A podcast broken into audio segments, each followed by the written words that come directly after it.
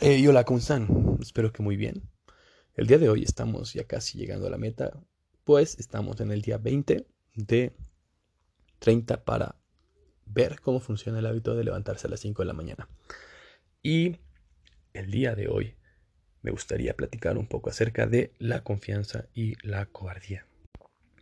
Para mí, la confianza es cuando tú estás seguro de que sabes hacer algo o de que sabes que va a suceder algo si haces alguna acción.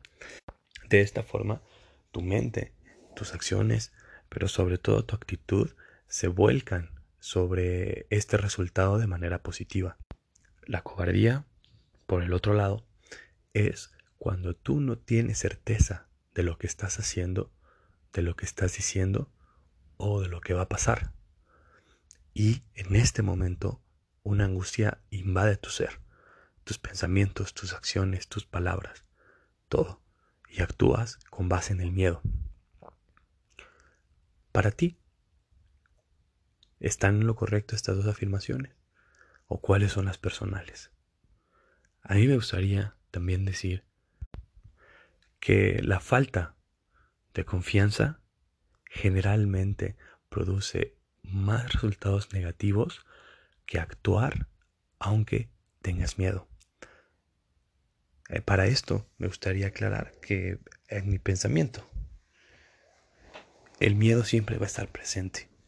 Solamente las acciones que tú vayas a realizar se definen eh, en la capacidad que tú tengas de sobrellevarlo. Si te paraliza, dejas de actuar. Si para ti sentir miedo es un combustible para realizar las cosas te va a impulsar mucho. Entonces, ¿cuál es tu decisión? ¿Vas a dejar que el miedo te paralice o vas a, vas a hacer que el miedo te impulse? Si dejas que el miedo te paralice, entonces podrás decir o se podría intuir que estás ante una actitud cobarde. Si haces que el miedo te potencialice tus acciones, entonces estás ante una situación de confianza.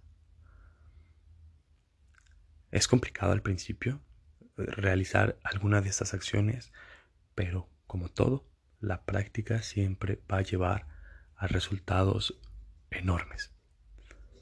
Te invito a que me compartas en mis redes sociales cuál ha sido la experiencia de más estrés, de mayor miedo que tú has enfrentado, pero que no te paralizó.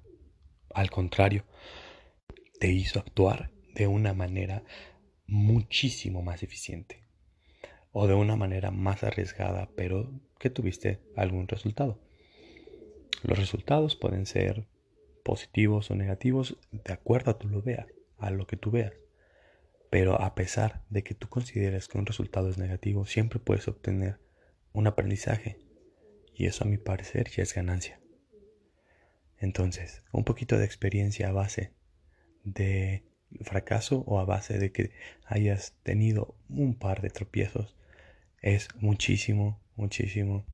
Nos escuchamos el día de mañana.